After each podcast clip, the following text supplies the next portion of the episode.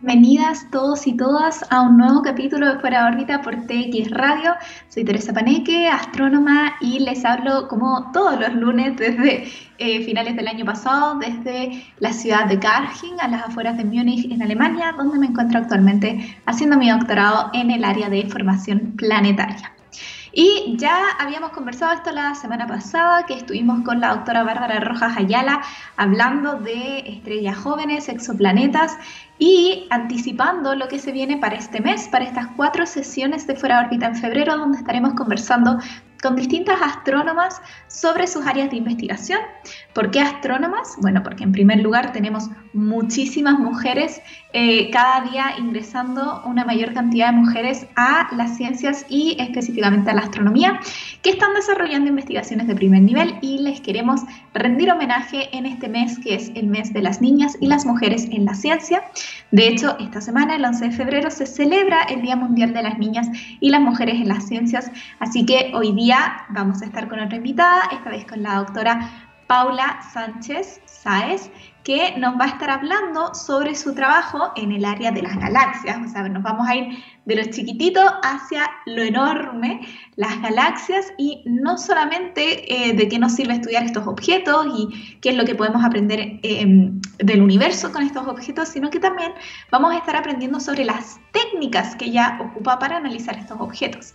Porque hago hincapié en esta parte de las técnicas, porque la verdad es que lo que está haciendo Paula junto con su equipo, eh, que desarrollan una herramienta conocida como ALERCE, el proyecto ALERCE, em, es eh, clasificar eh, estos datos, clasificar estas galaxias em, que podemos estudiar de nuestro universo eh, y diferentes objetos a través de técnicas de Machine Learning, técnicas avanzadas de em, análisis de bases de datos. Así que vamos a estar hablando con ella sobre esa parte que es algo que en verdad no hemos conversado en Fuera órbita. Siempre hablamos del fenómeno físico, el fenómeno astronómico, pero no hablamos tanto sobre cuáles son las técnicas que empleamos para poder hacer el análisis de estos datos.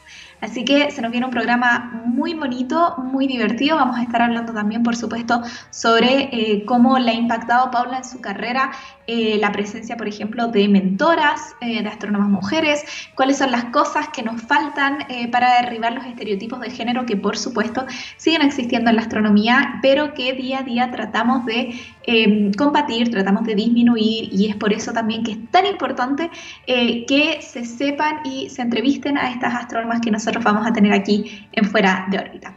Así que espero que estén preparados, estén preparadas para este programa. Recuerden que siempre pueden volver a revisar los programas anteriores si es que se pierden alguna entrevista en todas las plataformas digitales de TX Radio y también en mis propias redes sociales donde me encuentran como Tere Paneque. Antes de iniciar eh, nuestra entrevista del día de hoy, antes de meternos en este universo de galaxias, de machine learning, de análisis de datos y de eh, género y temas de género en la astronomía, vamos a escuchar una canción. Esto es Chris Cornell y la canción se llama Our Time in the Universe. Ya estamos de vuelta con Fuera órbita especial, como ya decía, de febrero de científicas, conversando con mujeres de distintas áreas de la astronomía sobre sus investigaciones, sus perspectivas de cuál es la situación de las mujeres en la astronomía actualmente. Y hoy en día mi invitada, como ya les había adelantado, es Paula Sánchez Sáez. Ella es doctora en astronomía de la Universidad de Chile. Actualmente es investigadora postdoctoral trabajando en el Instituto Milenio Astrofísica en el proyecto ALERCE, del que les había comentado un poquito y vamos a estar hablando con ella en detalle. Y además, algo muy importante es que ella es ganadora en 2016 del premio L'Oreal UNESCO for Women in Science. Este es un premio que reconoce y apoya las investigaciones de jóvenes científicas mujeres, por supuesto. Vamos a estar hablando de, con ella de este premio, vamos a estar hablando con ella de lo que hace em, y de, de, sus intereses de investigación, de qué son esto de las galaxias, de qué nos sirven, porque ustedes saben también que yo de galaxias no sé mucho, así que vamos a estar hablando con Paula. Muy, muy bienvenida, Paula. ¿Cómo te encuentras hoy? ¿Cómo estás? Eh, ¿Cómo te ha ido? Bienvenida al programa. Gracias por la invitación. Eh, encuentro súper choro lo que, lo que hace, lo que hace la radio divulgando ciencia, de verdad. Un gusto estar acá con usted.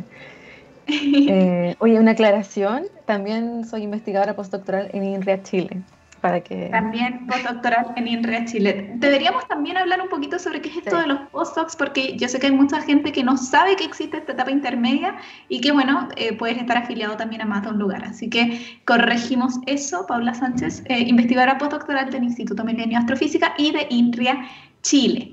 Em, Paula, yo había mencionado antes que tú trabajas con galaxias, em, pero específicamente, ¿cuál es tu área de investigación? ¿Qué es lo que a ti te interesa aprender del universo? Bueno, yo dentro del área de galaxias trabajo en un área particular que es el área de los cuasares o núcleo activo de galaxias, que son dos nombres distintos para la misma cosa. Y eh, lo que más me interesa es poder encontrar este tipo de objetos en distintas partes del cielo utilizando herramientas de Machine Learning. Que creo que adelantaste un poco que eh, algo del proyecto Alerce, bueno. Eh, Lo mencionamos, pero, pero no hemos explicado qué es. Pero antes de irnos a cómo analizamos estos objetos, que em, sí, como ya había dicho, es algo súper interesante y, y, bastante novedoso. Eh, ¿Por qué nos interesa estudiar esto? Hay mucha gente que quizás no sabe qué es una galaxia de núcleo activo. Eh, hay galaxias que no son de núcleo activo. ¿Cómo tú definirías estos objetos y qué podemos eh, aprender haciendo estudios de galaxias de núcleos activos? Claro. Bueno, primero, todas las galaxias eh, se creen, en teoría, desde cierta masa, tienen un agujero negro supermasivo en el núcleo. y algunas veces este núcleo, este agujero negro, está rodeado de un disco de gas y cuando está ese disco de gas siendo eh, atraído por el agujero negro, siendo acretado, le llamamos eh, núcleo activo de galaxia. Ya significa que el, el, agujero negro está consumiendo material de forma activa. Cuando no, no se le llama núcleo activo, que es como por ejemplo el caso de nuestra Vía Láctea, que tiene un agujero negro, pero no se le llama eh, un agujero negro activo, porque si bien tiene gas, es muy tenue y no está, o sea, si tú estuvieras muy, muy, muy lejos, no te darías cuenta en verdad de que hay un, hay un disco de gas ahí, es muy tenue.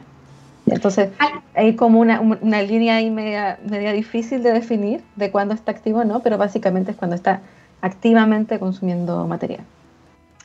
Algo que yo sé que muchas personas que nos están escuchando van a pensar al tiro, porque es lo que pasa cuando uno dice agujero negro consumiendo material, es em, si estos objetos podrían llegar a ser peligrosos para nosotros. Eh, y me gustaría que comentaras un poquito respecto quizás a las distancias a las cuales se encuentran estas galaxias y eh, en el fondo relacionado con eso, qué es lo que podemos aprender de todo nuestro universo estudiando estas galaxias. Bueno, primero, no son para nada peligrosos, eh, son objetos que están muy lejos y que tienen un tamaño bastante pequeño. De hecho, se cree más o menos, por ponerlo como en perspectiva, que en general los tamaños que tienen el agujero negro más el gas todo ese sistema completo es más o menos del tamaño del sistema solar. Y por lo general están muy lejos, porque son, bueno, tenemos un agujero negro supermasivo en el núcleo de nuestra galaxia, pero eso también está muy lejos. Y em, la mayoría de estos objetos, de hecho, eh, los que se encuentran están muy lejos, así como en la mitad del universo, si tú pones como la distancia del universo, hay un pic de actividad que ocurre más o menos como en la mitad de la edad del universo. Entonces, en verdad, nosotros, como seres humanos, no nos va a afectar para nada eh, la existencia de estos objetos. Lo que sí nos permiten es entender cómo se forman las galaxias, porque hay una conexión entre la presencia de estos agujeros negros y la masa de la galaxia que está completamente ligada y que aún todavía no sabemos bien cómo, porque este es un objeto muy pequeño que es del orden del sistema solar, que está eh, tiene una, digamos, una esfera de influencia gravitacional súper chica, y cómo eso logra también afectar a la galaxia, ya porque están ligados. Por ejemplo, hay unas relaciones que dicen la cantidad de masa que tiene una galaxia está directamente relacionada con la masa del agujero negro. Y cómo eso ocurre es algo que todavía no sabemos responder.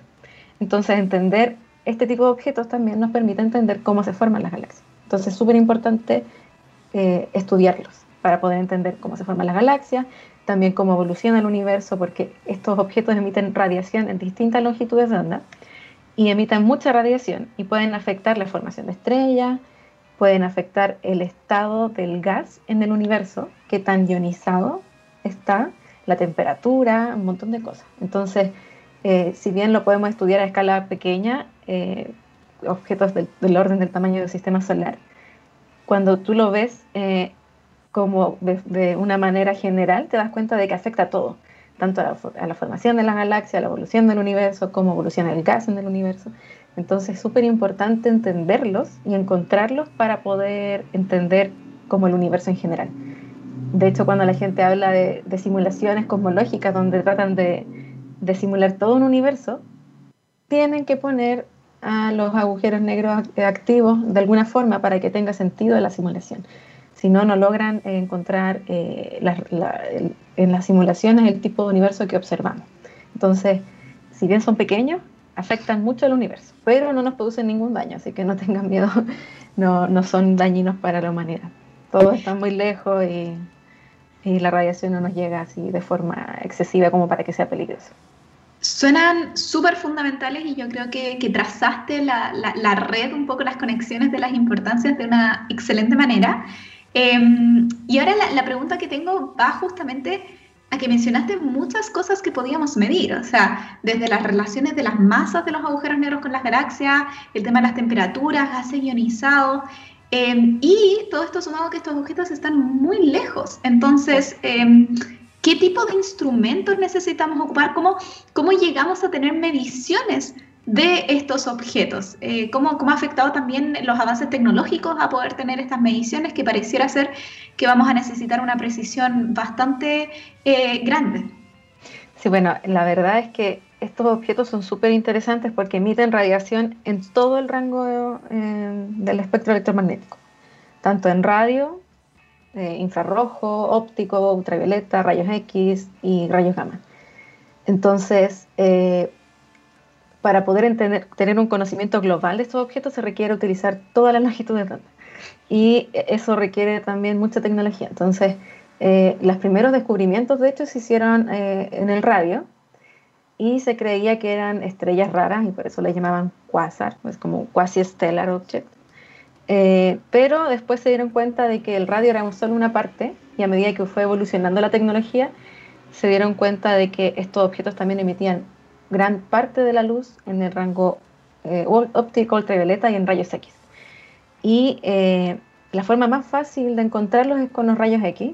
Entonces, a medida que hemos ido mejorando la, tecnología de rayos X, ha sido más fácil encontrarlos y resolverlos bien, porque uno de los problemas es que a veces tienes estos telescopios súper buenos, pero que no logran tener una resolución muy buena como para aislar un objeto puntual dentro del todo el cielo.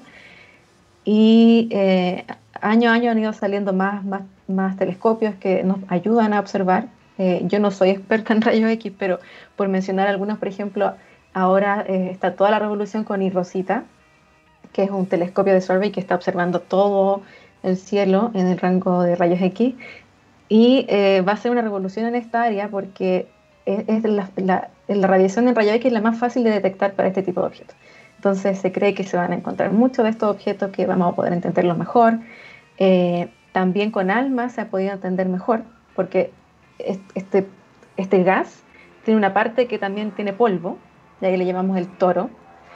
Y eh, ALMA ha permitido eh, estudiar este gas de forma mucho más precisa que antes había sido posible, porque estos objetos son tan pequeños y están tan lejos que no, ha sido, no, era posible tomar una imagen de uno de estos objetos.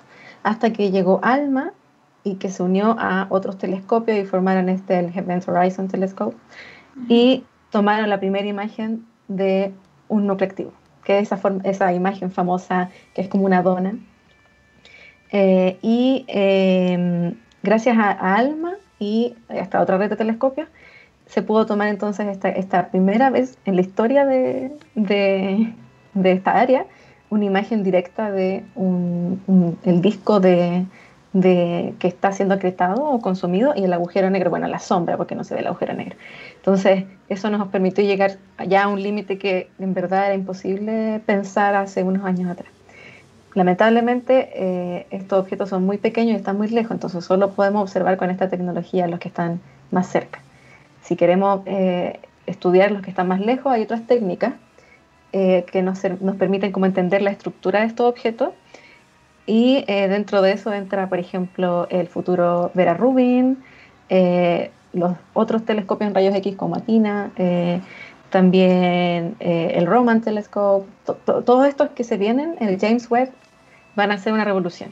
Entonces, eh, como, como en esta área se trabaja en todas las longitudes de onda, al final tenemos que combinar todos los telescopios para tener como la idea global. Y el tema de las temperaturas que preguntabas y cómo entendemos las masas, eso es más que nada con espectros. Entonces, por ejemplo, en el pasado, el gran survey que estudió estos objetos era el, Sloan, SDSS. Pero eh, bueno, este ya está en la fase 5 y se están haciendo estudios mucho más masivos. Y el futuro también se viene el Foremost, que es este proyecto de la ESO, que va a reemplazar la cámara que está donde está el Vista, el telescopio Vista, que antes tenía VIRCAM. Ahora van a instalar Foremost, que es un telescopio de survey que va a tomar muchos espectros de todo el cielo. Y eso también va a ser una revolución, porque vamos a poder medir masas a muchos objetos, no solo a unos eh, cientos de miles, sino que ya van a ser muchos más y vamos a poder medir mucho más lejos objetos más débiles, entonces eh, se viene un futuro súper interesante para el área. Bueno, súper interesante también para, para, quienes nos escuchan. Si tienen niños, niñas que les interese la astronomía, ya saben que va a haber un campo lleno de datos nuevos para analizar. Eh, Paula, y en este contexto eh, habíamos mencionado al inicio este tema de Machine Learning, Alerce, viene a ser más la manera en la cual eh, logras procesar los datos. Em, bueno, la verdad es que yo tampoco sé tanto de qué va este proyecto, así que em, me gustaría que nos explicaras un poquito en, este contexto que, nos acabas de pintar sobre las nuevas tecnologías, sobre todo esto que podemos aprender de los agujeros negros que están en estas galaxias de núcleo activo, cómo es que aporta, eh, o sea, cuáles son las cosas que está trayendo al campo novedosas el proyecto ALERCE y las técnicas de Machine Learning que tú implementas en tu trabajo. Bueno, primero, ALERCE eh, es un broker, y yo sé que para, para mucha gente eso debe ser chino, así que lo vamos a explicar un poco. Eh, un broker es un sistema que recibe datos de telescopios de tipo survey, o sea, estos que están mapeando el cielo constantemente, y los filtra para encontrar los objetos interesantes que después otros telescopios eh, puedan hacer seguimiento, que son los telescopios de follow-up. Entonces tenemos estos dos tipos de telescopios, los de survey que mapean todo el cielo y los de follow-up que van a mirar un objeto en particular. Entonces, ¿cómo tú le dices a los telescopios de follow-up qué objetos interesantes mirar? Necesitas filtrar todos los datos que vienen de estos otros tipos de, telescopios de survey.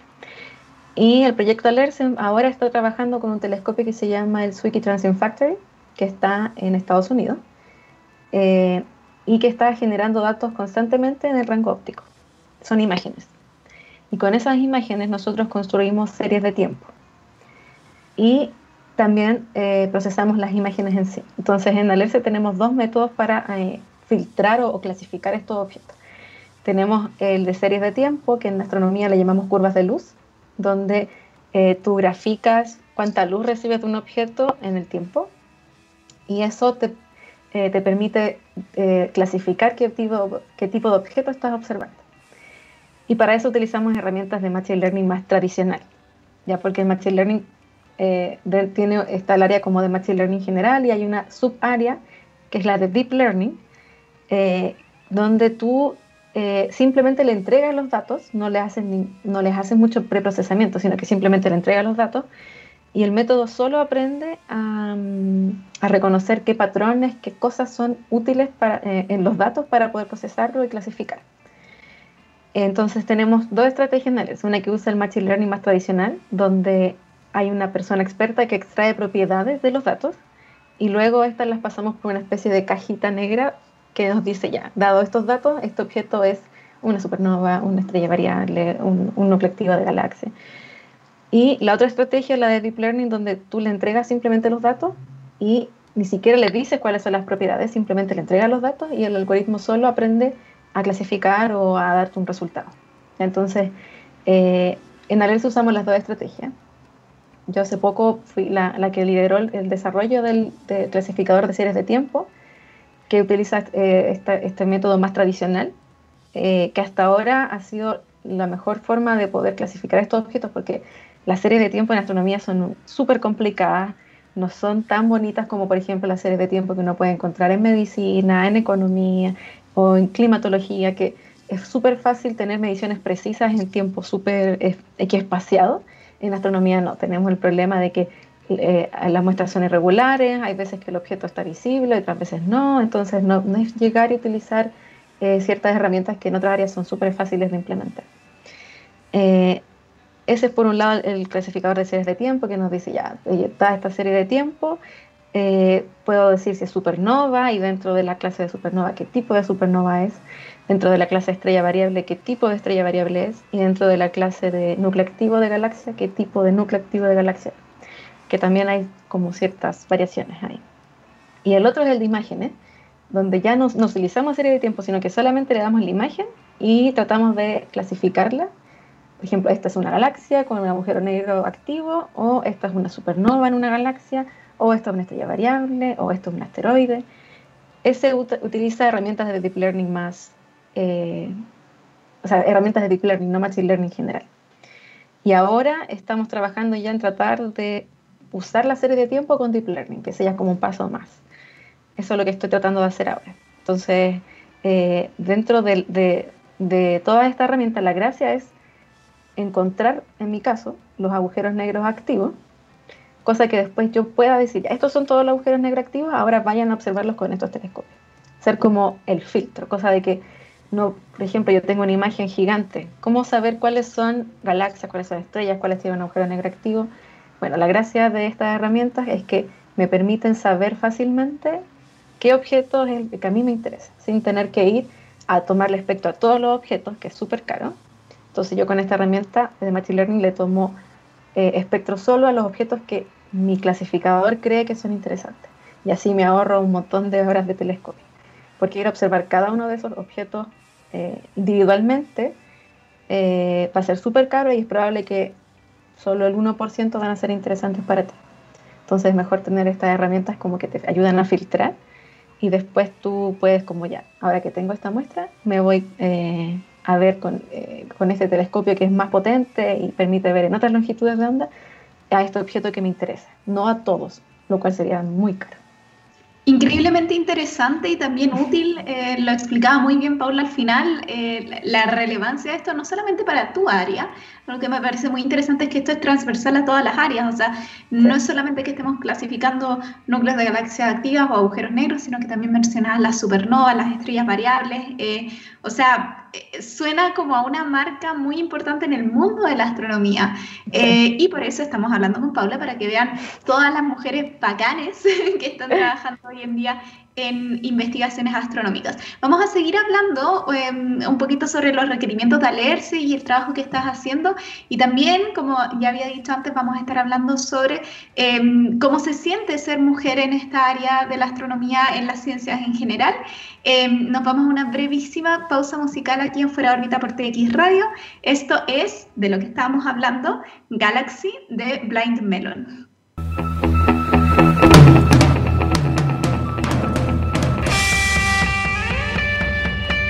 Volvemos con Fuera de órbita por TX Radio. Estamos hablando con Paula Sánchez sobre su investigación en el área de galaxias con núcleos activos y ahora último sobre lo que está haciendo con este broker, Alerce, que nos contaba que en el fondo em, nos va a servir como una herramienta para poder clasificar rápidamente los distintos objetos que se observen con estas grandes campañas de observación que se vienen, por ejemplo el telescopio Vera Rubin, em, y que nos va a permitir a través de técnicas de Machine Learning poder clasificar lo que estamos observando a bajo costo con curvas de luz, con imágenes, para poder entender qué es lo que estoy viendo. Porque cuando uno mira el cielo, contrario a lo que pensamos, no es que veamos solamente estrellas, sino que vemos emisión de galaxias, vemos emisión de supernovas, vemos emisión de estrellas también de nuestra propia Vía Láctea, muchísimas cosas. Em, y durante la pausa yo le pregunté a Paula, bueno, eh, ¿hay más brokers como Alerce? Eh, ¿Esto de las técnicas de Machine Learning es algo a lo cual se esté volcando el campo? Em, Paula, no sé si puedes responder eh, para que todos puedan aprender un poquito también sobre lo que hace tan único este proyecto Alerce en el que eres parte. Claro. Bueno, en, el mundo hay otros brokers, eh, Alerce es de los que más se destacan dentro de esto. Eh, por ejemplo, para este telescopio que está actualmente funcionando, hay como cinco brokers que están tomando los datos y procesándolos, pero Alerce es el único que hace Machine Learning con los datos. Otros brokers tienen otro tipo de filtros para procesarlo, que no son exactamente Machine Learning, sino simplemente decir, bueno, tengo estas propiedades para el objeto, aplico ciertos eh, criterios y con esto clasifico, que eso es como una forma de verlo más estadísticamente tradicional, como antiguamente hacía la astronomía, que decía, no sé, este objeto tiene este color, este periodo, entonces es una, una RR lira, una cefeida.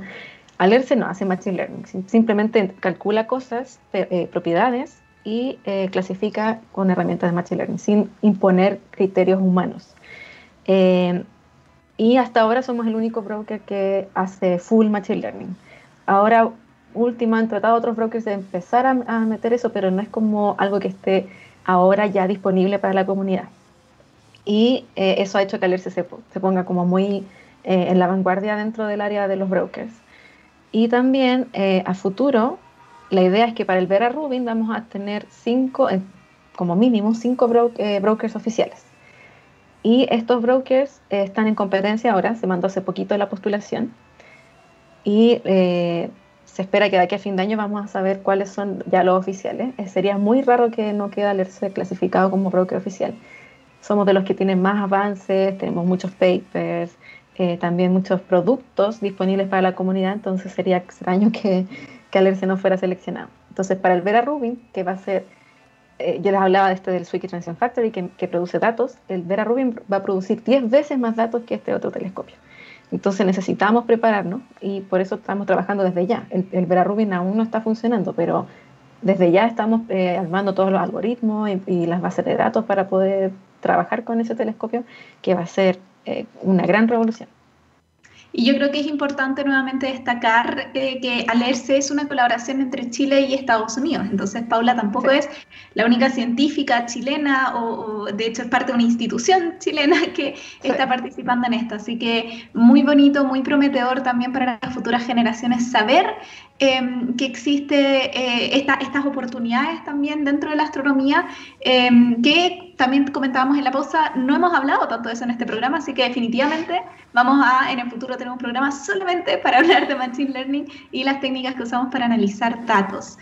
Paula, me quiero ir ahora a el otro tema que nos convoca en, este capítulo, que tiene que ver sobre em, tu experiencia como mujer en las ciencias, em, que se vuelve muy relevante también viendo toda esta área en la que tú trabajas, porque si bien en la astronomía actualmente la cantidad de mujeres que participan, sobre todo a nivel de pregrado, hablábamos de esto la semana pasada con la doctora Bárbara Rojas Ayala, este cielo de cristal que existe para subir a eh, escalafones más altos, pero sobre todo a nivel de pregrado em, y magíster, doctorado, quizás estamos en un 50-50. Pero en términos de computación, las ciencias de computación tienen mucha menor cantidad de mujeres, así que muy importante también saber que Paula eh, trabaja en, en, toda esta área de código, de algoritmos, para que chiquillas se motiven. Eh, quiero partir por el premio L'Oreal UNESCO for Women in Science que tú te ganaste en el 2016. O sea, hace cinco años ya eh, tú te ganaste este premio. Em, ¿Qué se sintió eso? ¿Por qué postulaste? ¿Qué es lo que, lo que se, se, celebra con este premio? ¿Nos puedes contar un poquito al respecto de eso? Sí, bueno, el origen de la postulación fue porque necesitaba financiamiento para irme a hacer una pasantía a China. Y eh, Paulina, que era mi, mi supervisora dijo, mira, yo creo que tienes chance de ganar este premio, así que veamos que, cómo se da. Y yo la verdad, toda mi vida he lidiado con el síndrome del impostor, entonces me tenía cero fe y postulé y yo ni siquiera pensé que iba a quedar en la entrevista y me gané el premio. Entonces, eh, dentro de eso mi mensaje es, postulen igual aunque tengan dudas, porque eh, a veces uno es mejor de lo que, de lo que cree. Y eh, el premio en sí trata de eh, ayudar en la investigación de eh, estudiantes de doctorado y ahora también en la versión nueva de eh, investigadoras postdoctorales. Entonces, cuando yo gané fue el último año que eran dos premios para estudiantes de doctorado. Después del año siguiente era un premio para doctorado y uno para postdoctorado. Y la gracia es premiar a gente que tiene potencial para poder tener éxito a futuro y eh, ayudarlas a terminar sus tesis o proyectos que tengan andando. Entonces, en mi caso, eh, la motivación de postular fue para poder irme a China a hacer una pasantía en, el, en, la Universidad de Beijing. Entonces, yo para eso usé mi fondo, estuve allá unos meses. Eh, gracias a ese trabajo publiqué uno de mis papers y, y, fue súper buena la experiencia. Además que eh, te hacen una ceremonia, te hacen un video, es como todo un cuento alrededor del premio que es súper bonito como para promover la figura de las mujeres científicas, entonces recomiendo mucho a, a la gente a postular, de verdad es una muy buena experiencia.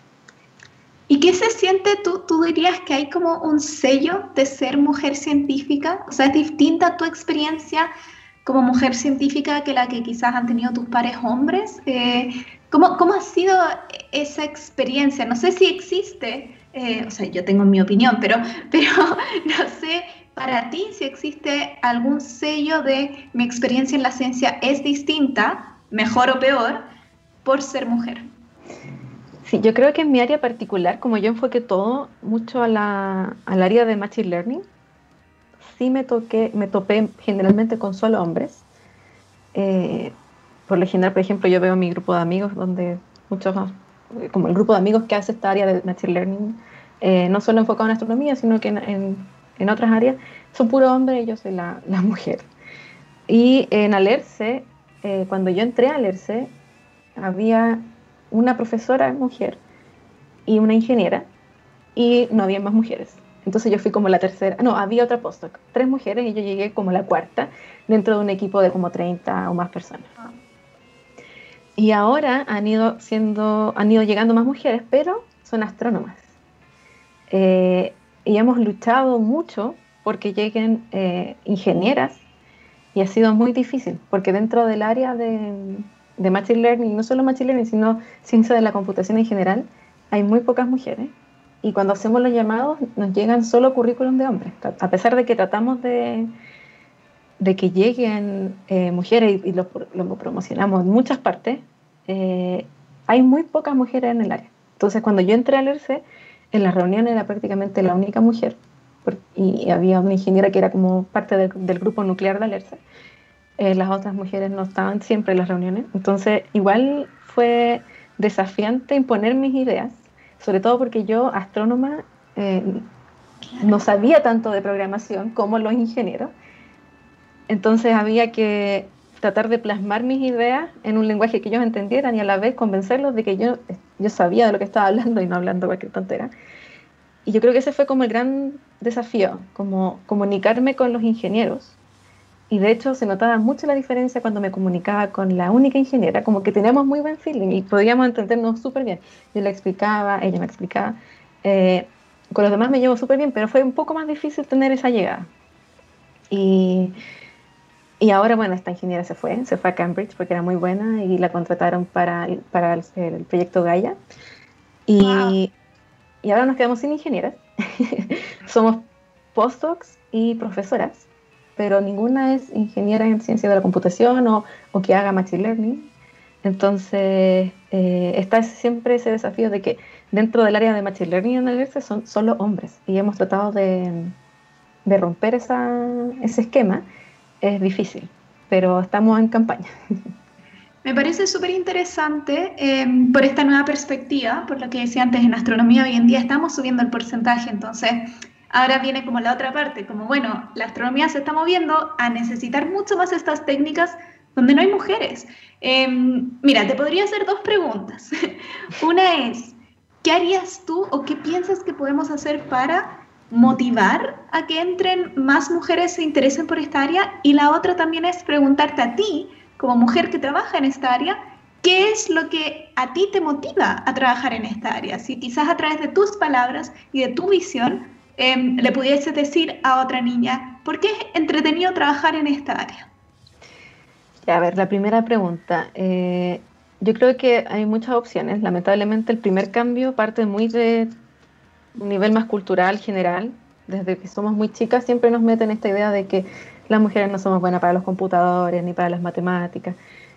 Y eso hace que eh, muy pocas mujeres se interesen en esta área. Entonces el cambio tiene que ser desde que somos bien chicas, como cambiar ese chip de que las mujeres no servimos para ciertas áreas.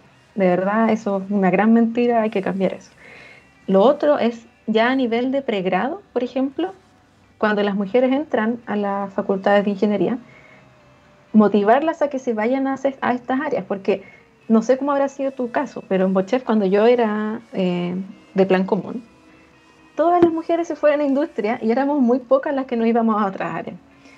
¿Y por qué? Porque en, en industrias como que eh, tienen toda esta campaña para atraer gente y hacen que, el, sistema se vea mucho más amigable y por lo tanto las mujeres se sienten más atraídas por estas carreras, donde se sienten más aceptadas.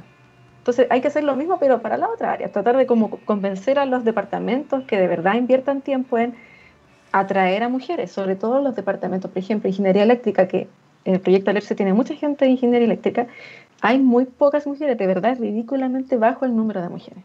O sea, existen campañas para que ingresen mujeres a la ingeniería y ciencias, pero dentro de las ingenierías y ciencias siguen habiendo estereotipos de qué ingeniería es más femenina o más masculina. Y eso es súper cierto, sí, coincido completamente en mi experiencia. Entonces, hay como que, ya, está, está esa primera campaña, como tú decías, para que entren. Nos falta la campaña después, cuando están terminando el plan común. Oye, eh, no solamente industria o biotecnología es para las mujeres, también está mecánica, está ingeniería eléctrica, todas estas carreras que hasta ahora de verdad el número es bajísimo, o sea, ahora creo que está como 25% el porcentaje que entran, pero en estas carreras es el 1% quizás la cantidad de mujeres.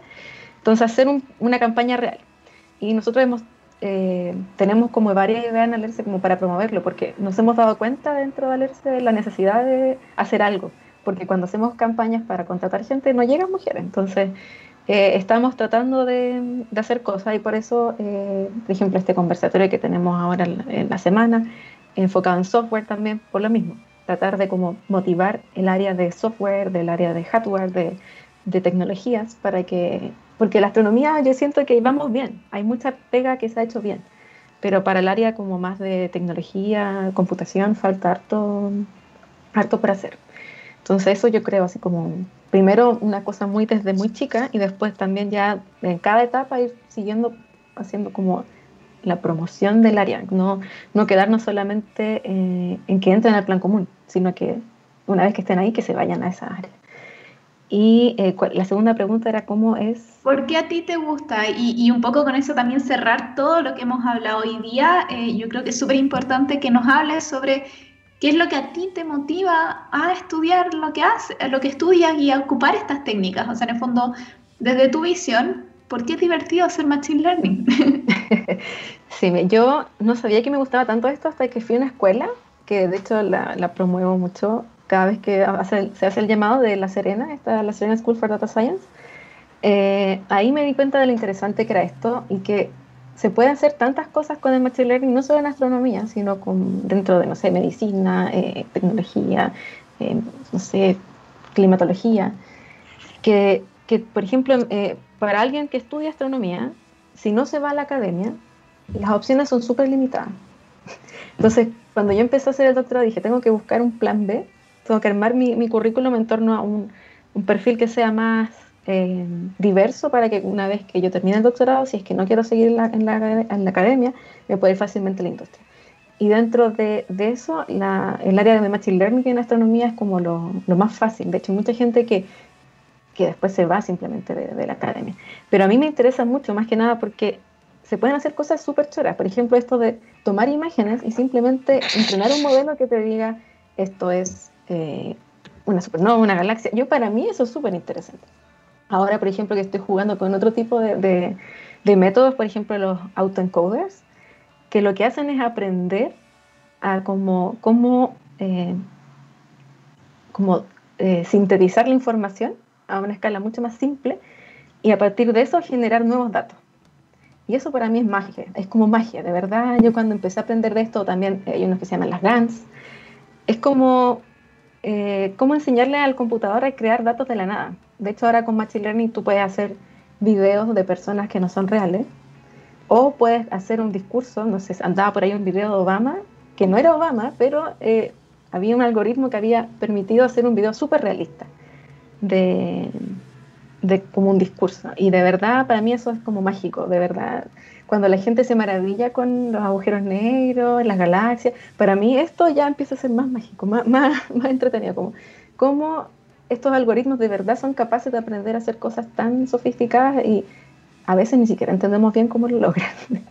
es un poco eh, lo que se habla de la caja negra que hay en el área de, de, Deep Learning, sobre todo, que tú le enseñas al computador a hacer algo y a veces no sabes bien cómo lograr aprender, pero sabes que funciona. Y, eso para mí es, maravilloso, como cómo la tecnología permite hacer todas estas cosas que antes, no sé, tomaban años. Por ejemplo, imagínate clasificar todos los agujeros negros en muchos teras de datos, imagínate con la, con la astronomía tradicional. O sea, habría una persona analizando datos por cientos de años para lograr hacer lo que nosotros ahora hacemos en un minuto. Exactamente. eso, eso a mí me maravilla mucho. Tremendamente interesante. Eh, vuelvo a repetir que vamos a tener que invitar a Paula o a alguien más del equipo de Alerce para seguir hablando de Machine Learning y estas técnicas tan interesantes. Y volvemos a hacer la invitación, si es que nos están escuchando y les interesa aprender de software, pueden ir a el conversatorio que Paula mencionaba que va a estar ella. Bueno, no sé si puede brevemente hacer la invitación para quienes les interese este conversatorio de software que se hace en el contexto de las, el Día de las Niñas y las Mujeres en la Ciencia. Paula, ¿dónde es? Eh, ¿A qué hora? O sea, obviamente online, pero ¿a qué hora y cómo pueden encontrar más información sobre este conversatorio el que vas a estar participando? Déjame recordar el horario porque mi cabeza está en cualquier lado, entonces no recuerdo bien el horario.